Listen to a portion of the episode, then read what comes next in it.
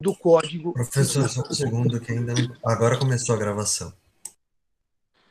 Então, vou falar de novo. É, nós, eu estava dizendo para vocês, então, que é uma honra realmente estar aqui em Belém do Pará e dar essa nossa aula, a primeira de sessões do curso de vocês, na casa e na biblioteca do professor Zeno Veloso, que era exatamente o maior sucessionista do Brasil do século XX uh, e que entrou no século XXI. Por que eu digo isso? O Brasil tinha três grandes sucessionistas no século XX, que eram Itabaiana de Oliveira, Carlos Maximiliano e Orozimbo Nonato. Os três faleceram e o professor Zeno os sucedeu à larga. O Brasil teve sorte de ter um Código Civil novo, como o de 2002, lido, pensado com as contribuições de Zeno Veloso. Então, é muito emocionante começar a minha primeira aula de sessões desse nosso curso na biblioteca do professor Zeno. Zeno teve muitas vezes comigo em São Paulo, muitas vezes deu aula de graduação, até 2019 deu aula de graduação conosco, então é muito emocionante estar aqui para essa nossa primeira aula de Direito das Sucessões. Muito bem. É, o livro de sucessões, portanto, é o último livro do Código Civil. É o livro que trata do fim da vida e dos seus efeitos. O vocábulo sucessão é um vocábulo que não se aplica apenas à sucessão mortes-causa.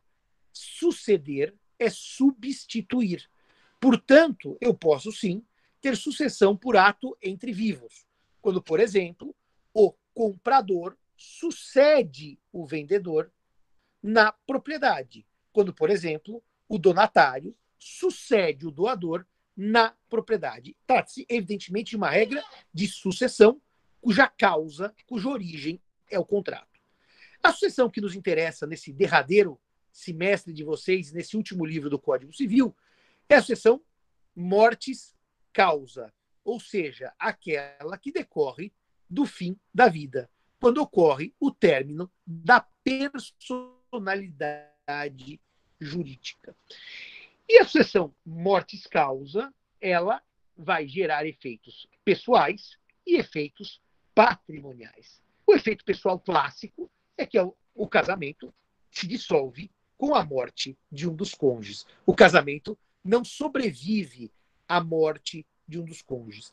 Mas os efeitos que o livro das sucessões trabalha não são os efeitos pessoais, e sim os efeitos patrimoniais. É verdade, é verdade que o código diz que em matéria testamentária eu não preciso ter testamento com conteúdo patrimonial. É verdade. Eu posso ter um testamento, por exemplo, para reconhecer uma união estável ou para reconhecer um filho que eu não reconheci durante a minha vida.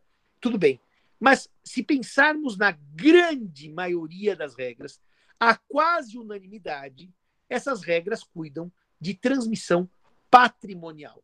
Portanto, no fundo, o direito das sucessões é um dos mais patrimonializados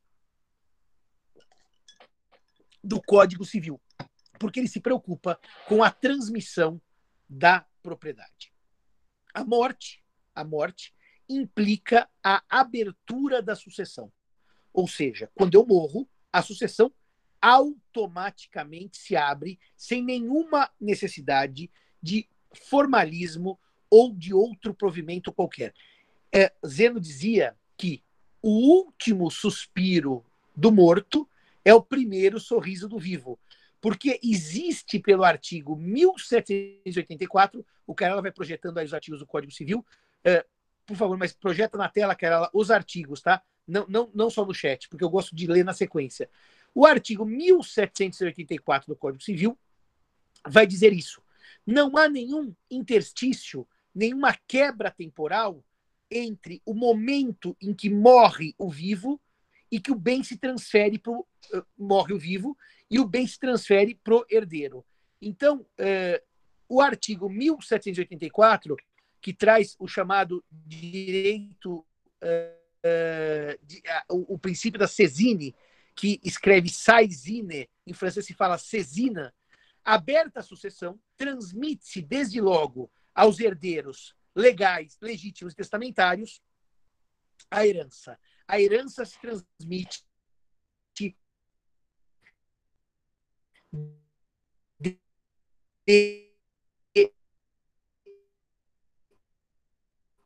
imediato. A cesine implica que não há herança que fica acéfala. Não há herança que fica céfala, a cabeça que vem de caput do latim, não existe herança que fica sem titular. A cesinha implica que o último suspiro do vivo é o primeiro sorriso do morto. A herança se transmite desde logo. Carol, escreve no chat Cezine, Saizine para deixar isso anotado. Em que, notem que nesta situação, nesta situação, eh, eu tenho algumas questões importantes para tratar com vocês. Porque quando a pessoa morre, é, é vox populi que tem que fazer o inventário dos seus bens. O que é verdade. Eh, o morto tem que ter os, bem, os bens inventariados, literalmente listados para fins de para fins de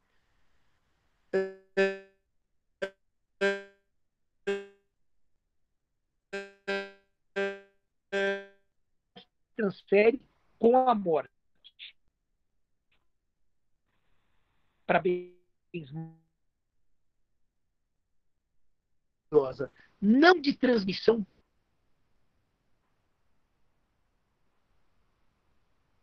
inventário para duas. Professor. Só um segundo, tá, tá travando. A gente não está conseguindo te ouvir.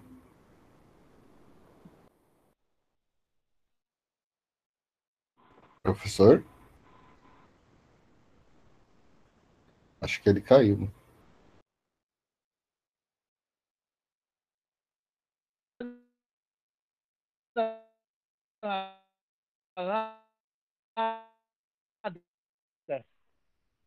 Alô? Oi, professor, agora a gente te ouve.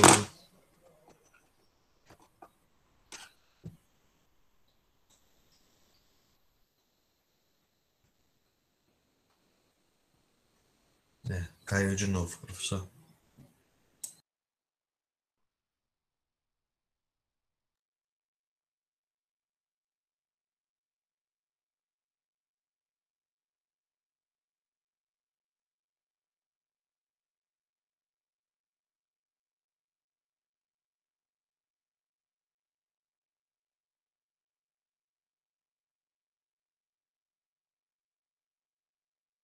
Bom, agora vocês me ouvem? Alô? Oi? Tá, Agora sim, professor. Tá então, então eu dizia para vocês que fazer o inventário, o inventário é um procedimento administrativo no fundo para separar os bens que já eram do morto, ah, já eram dos herdeiros, dos bens que virão a pertencer aos herdeiros por força da Cesine é, que vieram a pertencer aos herdeiros por força da Cesine. Ou seja, o inventário é simplesmente um procedimento de dizer o que já era dos herdeiros antes da morte e o que passou a ser dos herdeiros após a morte. E o inventário tem uma outra função, que é permitir aos credores do morto que se habilitem e recebam seus créditos.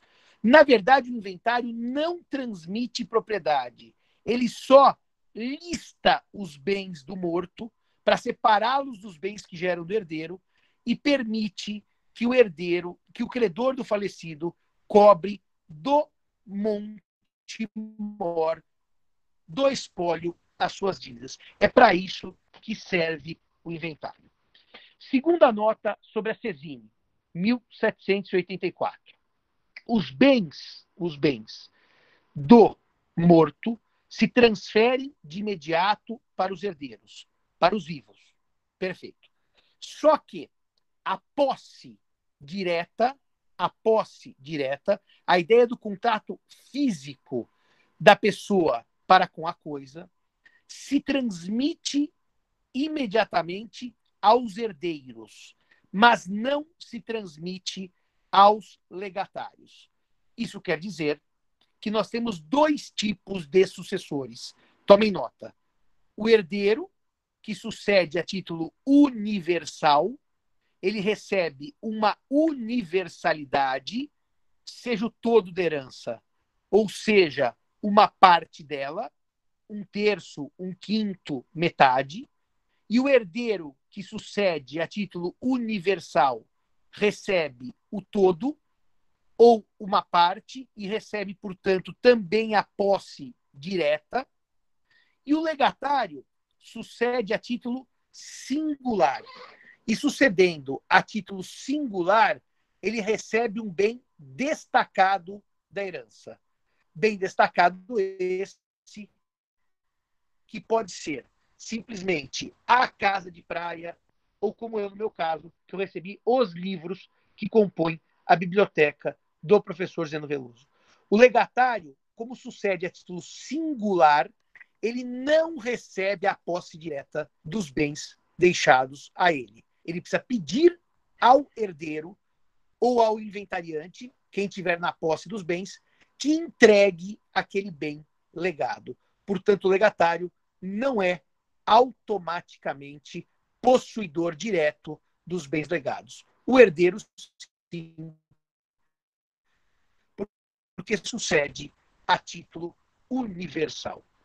Dito isto, é, nós vamos trabalhar então o artigo 1785 do Código Civil, que o Cairala vai fazer a leitura para a gente. O que diz Cairala, artigo 1785 do Código Civil? A sucessão abre-se no lugar do último domicílio do falecido. Isso significa que, para fins de direito internacional privado, a sucessão abre-se no último domicílio do falecido. Isso quer dizer que o falecido se, se deslocava, estava em viagem, ou provisoriamente se tratando saúde em outra cidade e vem a falecer, o seu domicílio prossegue sendo aquela residência com ânimo definitivo, como determina uh, o Código Civil na sua teoria geral. É, Para evoluirmos um pouco sobre isso, as regras processuais do CPC vão determinar que o inventário, o procedimento judicial de inventário, se faça no último domicílio do falecido. Se não me engano, Carala, é o artigo 93. Dá uma checada nisso é, e, se for, põe aí no chat para os nossos colegas. Agora, existe uma forma de inventariar bens que não é a judicial é o chamado inventário extrajudicial, que originalmente nasce de uma alteração do CPC 73 pela lei 11441/2007. E essa alteração do CPC 73 foi tão útil e proveitosa que o CPC de 2015 copiou. Ele simplesmente trouxe a mesma regra.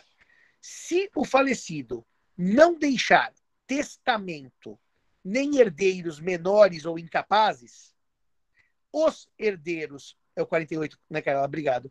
Os herdeiros maiores e capazes, estando de acordo, podem se valer do inventário extrajudicial, ou seja, inventário por escritura pública lavrada no tabelionato de notas. Isso tem uma vantagem interessante.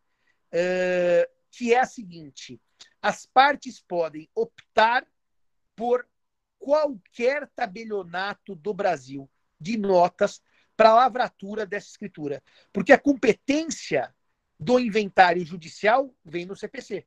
Como aqui é um inventário extrajudicial, um inventário que simplesmente vai nascer de um acordo de vontades e vai ser lavrada, essa vontade vai ser externada por uma escritura pública, não há regra de competência territorial.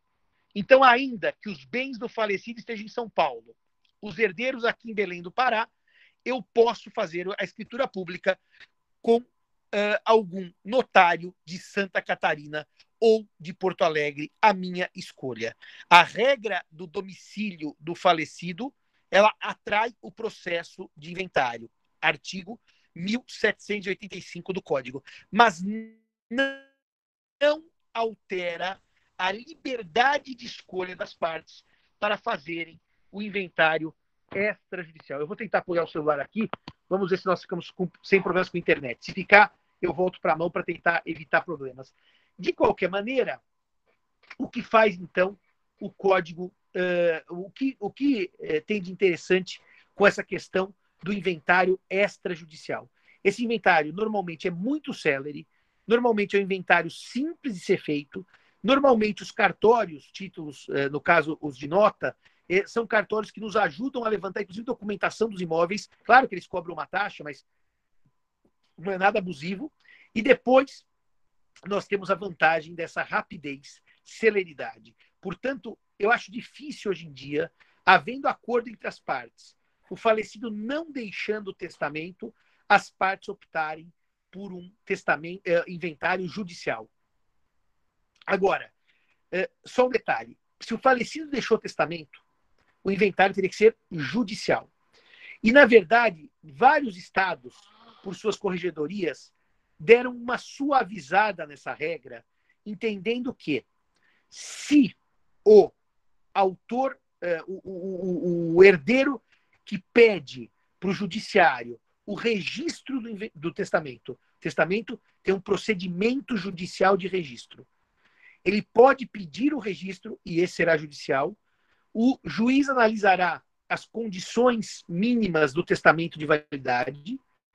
Se o juiz é ok, está registrado, eu poderia pedir para esse juiz, mesmo havendo testamento, liberar as partes interessadas para o inventário extrajudicial. Se lerem o CPC, isso não está lá. Se lerem o CPC, havendo testamento, o inventário será necessariamente judicial. Mas muitas corregedorias dos estados têm provimentos ou resoluções, entendendo que sim, pode a parte pedir ao juiz que registre o testamento que libere os herdeiros para o inventário extrajudicial. Isso é aquela coisa que não está no código, mas é o direito das sucessões na prática. Artigo 1785 do Código Civil. Carola, lê para a gente agora o artigo 1786 do Código Civil. Eu até vou pegar um Código Civil aqui do professor Zeno, só um minutinho. Artigo 1786. A sucessão dá-se por lei ou por disposição de última vontade.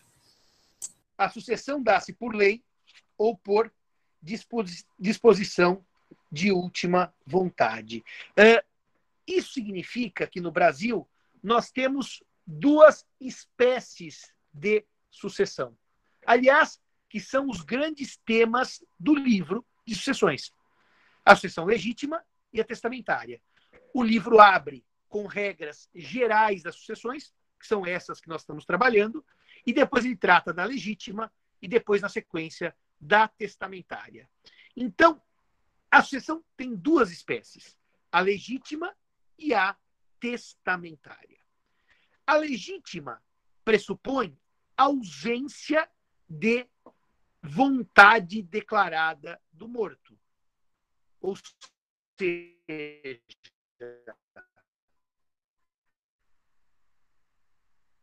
na sucessão legítima, o morto não disse para quem os bens. Não há nem testamento, nem codicilo.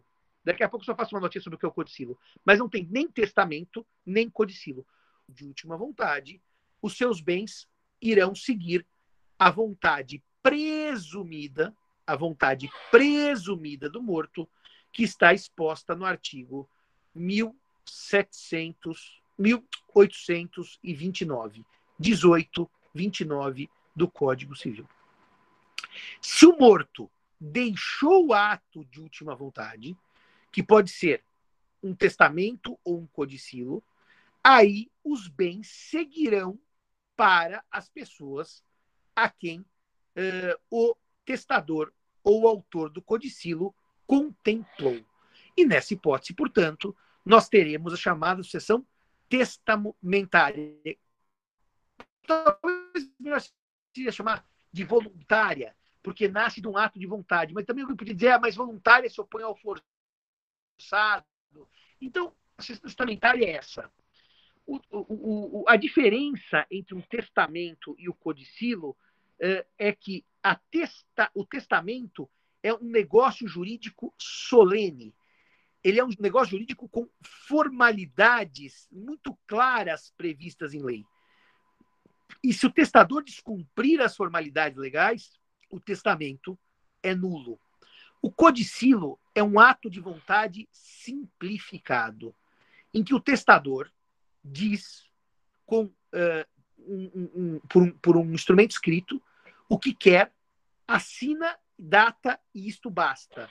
Mas o codicilo, por ser simplificado, tem uma restrição quanto ao objeto.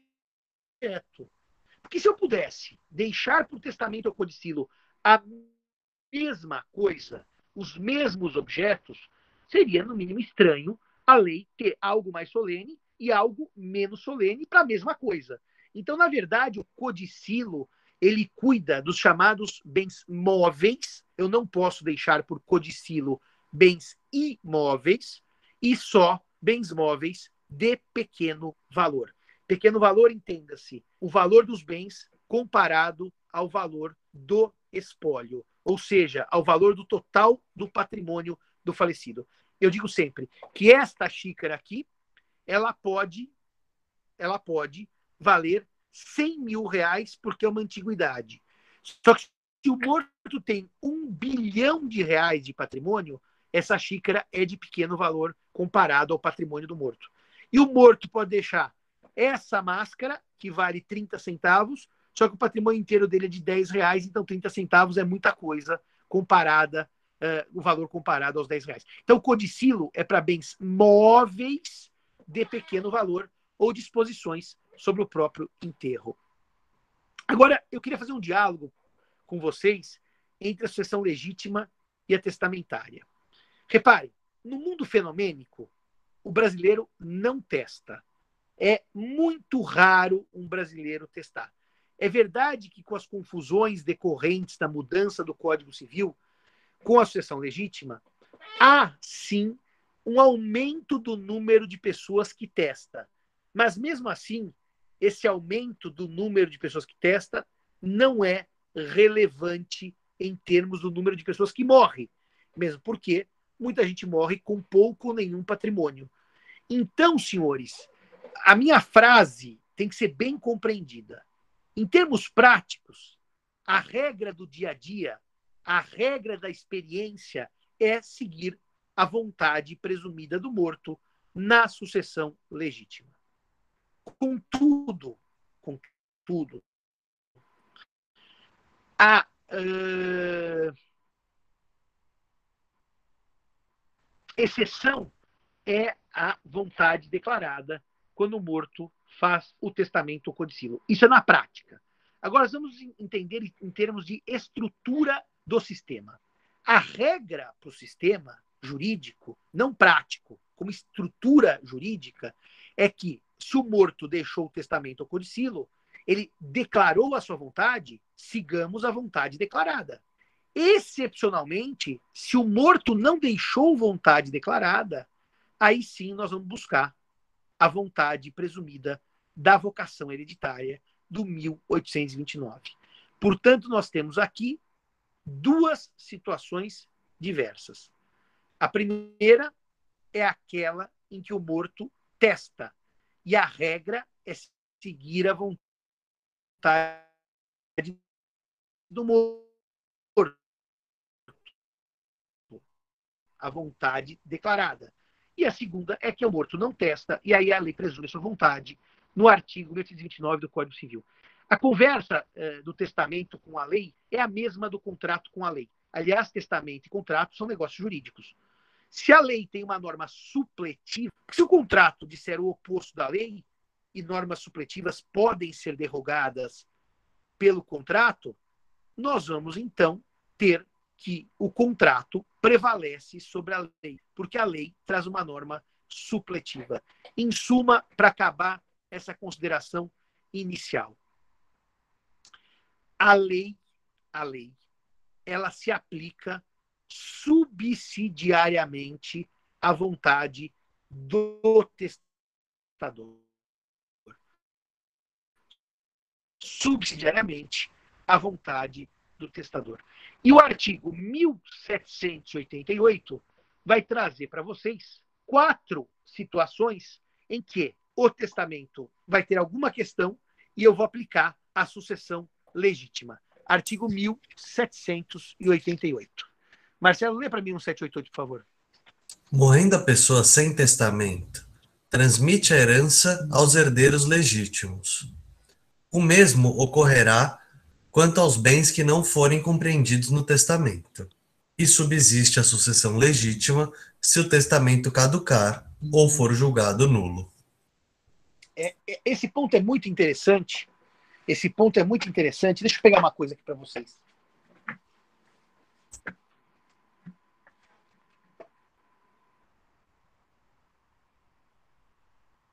Esse ponto é muito interessante, porque esse ponto é aquele que indica que o testamento é efetivamente, o testamento é efetivamente um negócio jurídico. Porque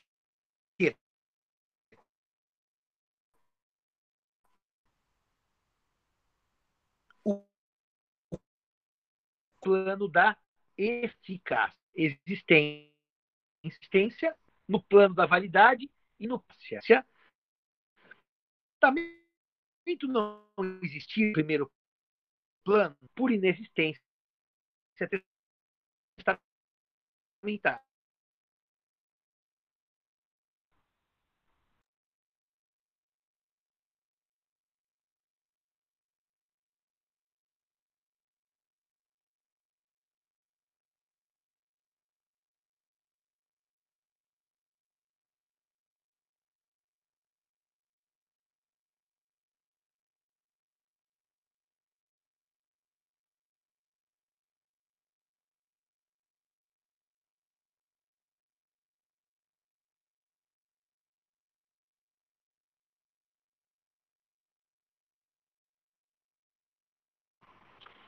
Bom, voltamos. É, é, mas sem vídeo é chato, Marcelo. Daí eu prefiro a gente fazer. Eu já primeira aula quase tudo tranquilo? Ou não me ouve? Marcelo? Professor, eu te ouço, sim. E me vê também? A imagem trava um pouco. A imagem trava um pouco. Então eu vou falar. Se tiver ruim, você me avisa por voz, tá, Marcelo? Combinado? Combinado. Então, eu dizia para vocês que o testamento é negócio jurídico. E, portanto, se o testamento é negócio jurídico, ele se sujeita. Eu vou começar de novo, Camila. Se o testamento é negócio jurídico, ele se sujeita aos três planos do negócio: existência, validade e eficácia. Se o testamento não existe, a sucessão é legítima por inexistência do testamento. Se o testamento existe, mas é inválido, também a sucessão é legítima, porque o negócio jurídico está afetado no plano da validade. Inexistência, portanto, e invalidade significam que a sucessão será legítima. E por último, se o testamento existir, for válido mas for ineficaz, e ineficácia testamentária se chama caducidade, ineficácia testamentária se chama caducidade, nesta hipótese de ineficácia, também a sucessão será legítima. Inexistência, invalidade ou ineficácia. Duas notas. Primeira nota: invalidade, diz o código, se o testamento for julgado nulo. O professor Zeno Veloso costumava dizer que se o testamento for julgado nulo, é uma das hipóteses de invalidade. Mas se ele é anulável e o juiz reconhece a anulabilidade, nós estamos diante de outra hipótese de, de invalidade. O código disse menos do que deveria. O código deveria ter dito se o testamento for inválido e não julgado nulo, copiando o código Bevilacqua. Mas a doutrina arruma e diz: onde se lê nulo, leia-se inválido. Portanto, aqui, até é, o próprio professor Zeno, que ajustou a parte de sessões, diz assim: Simão, esquecemos de mexer nisso, porque o correto era dizer testamento inválido. Segunda nota, a nota da caducidade. Por que chamamos de caduco o testamento ineficaz e não de ineficaz? Por uma tradição das ordenações do reino. As ordenações filipinas falavam em caducidade testamentária. O Código 16 tratou da ineficácia sob o manto da caducidade, o termo caducidade.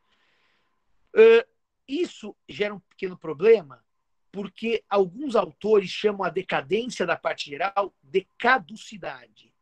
Mas o projeto de código resolveu o problema chamando decadência a questão do fenômeno extintivo de direitos potestativos e de caducidade a ineficácia testamentária. Eu até acho que seria preferível que o código aqui tivesse sido mais ponteano e tivesse seguido a linguagem eh, ineficaz, ineficácia e não caducidade. Mas quando os senhores lerem caducidade em matéria testamentária, não se trata de prescrição, não se trata de decadência, mas sim de ineficácia do testamento. Uh, deixa eu lhes dizer mais uma coisa. Uh, o testamento ele uh, caduca por algumas razões específicas que agora estão relegadas àquela matéria especial, é, que é uma matéria complementar, que não é uma matéria obrigatória, é, uma optativa só de testamento, que aliás é a matéria que eu vou dar semestre que vem, mas só para dar um exemplo para vocês. Se eu nomeio Maria a minha herdeira e Maria morre antes do Simão testador morrer, Maria não pode receber herança com a minha morte porque ela já morreu é uma hipótese clássica de caducidade subjetiva, em que o herdeiro ou legatário pré-morre ao testador. Então, por, para Pontes, o testamento é ineficaz. Nos termos do Código Civil, o testamento caducou. O testamento caducou. E a última regra de importante aplicação é a regra do artigo 1789 do Código Civil. Essa regra tem uma explicação histórica interessante, que é chamada a chamada proteção aos herdeiros necessários que fazem jus à legítima. A chamada proteção aos herdeiros necessários que fazem jus à legítima professor Antônio Junqueira de Azevedo, há muito tempo, escreveu a respeito de uma tensão que está na base do direito sucessório ocidental dos países de civil law, que é, no fundo, uma tradição romana de ampla liberdade testamentária, uma tradição romana de ampla liberdade testamentária e uma limitação germânica da autonomia privada. E quando o direito romano e o direito germânico se encontram, há uma tensão entre esta liberdade romana e esta restrição do direito germânico. Isso tudo se resolve como? Pelo chamado espírito de compromisso, em que os sistemas tentam ajustar a autonomia privada mais ampla germânica, menos ampla germânica, com a autonomia privada mais ampla dos romanos. É, eu pergunto, podem falar aí no chat, estão me ouvindo, estão entendendo? Tem alguma dúvida até aqui? Ou eu posso prosseguir?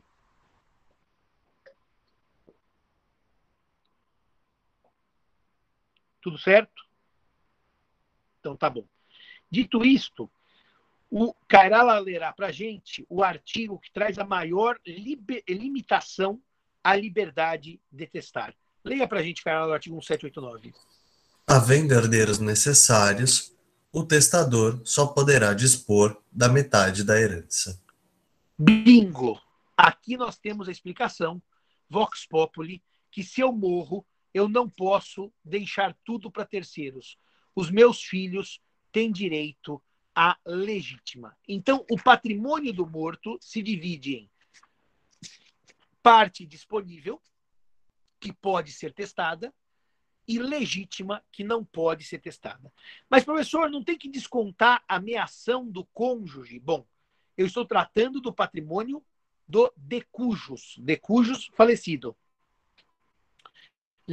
A fórmula latina é decujus successione agitur de quem a sucessão se trata. Eu não estou tratando, evidentemente, de patrimônio da viúva ou do viúvo. E, portanto, nós estamos pensando que eu tiro a ameação, claro, porque a ameação é do outro. Nós vimos na aula de família com bastante cuidado isso. E o que é dele ou o que é dela, tirando a ameação, eu faço esse cálculo. Metade compõe a legítima e metade compõe a parte disponível. Uh, quem são os herdeiros necessários? Agora o Cairala vai ler para a gente o artigo 1845, que traz uma lista de herdeiros necessários. Vejamos quem são eles, Cairala. São herdeiros necessários os descendentes, os ascendentes e o cônjuge. Os descendentes, filhos, netos, bisnetos, trinetos, sem qualquer limite.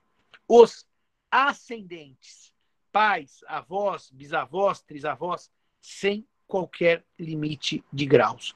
E o cônjuge sobrevivente.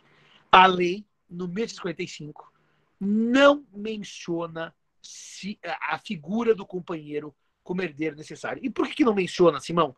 Porque o código fez uma distinção sucessória entre cônjuges e companheiros, dando dolosa intencionalmente mais direitos para os casados do que para os unidos estavelmente. Dizendo que 1790 era inconstitucional, que 1845, 1845 discriminava as novas formas de família. Zeno tinha críticas aspérrimas a esse dispositivo. O fato é que, se lerem o texto de lei, o cônjuge é herdeiro necessário e o companheiro não é herdeiro necessário. Isso passa por uma questão curiosa, porque, como eu já lhes disse, na repercussão geral 809, 809, o STF entendeu que o artigo que cuidava da sucessão dos companheiros era o 1790, e esse artigo era inconstitucional.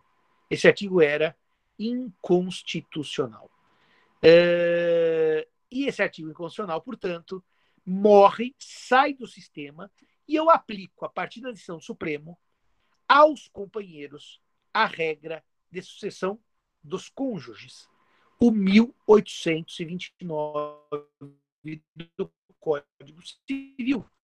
Portanto, toda vez que eu falar em sucessão e vocação hereditária, abandonem o 1790, porque foi tido por inconstitucional, acabou. E fique com esses 29 para tratar a sucessão, havendo cônjuges ou companheiro. Cônjuge ou companheiro vem no mesmo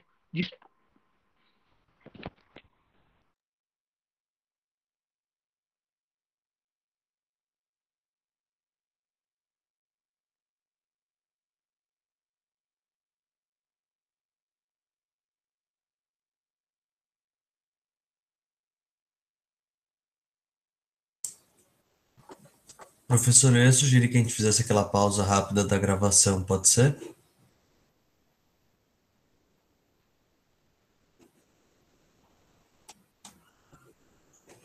Só um pouquinho, Marcelo, até onde eles me ouviram para fazer. Ainda está travando um pouco. Não, ainda está travando um pouco o seu microfone.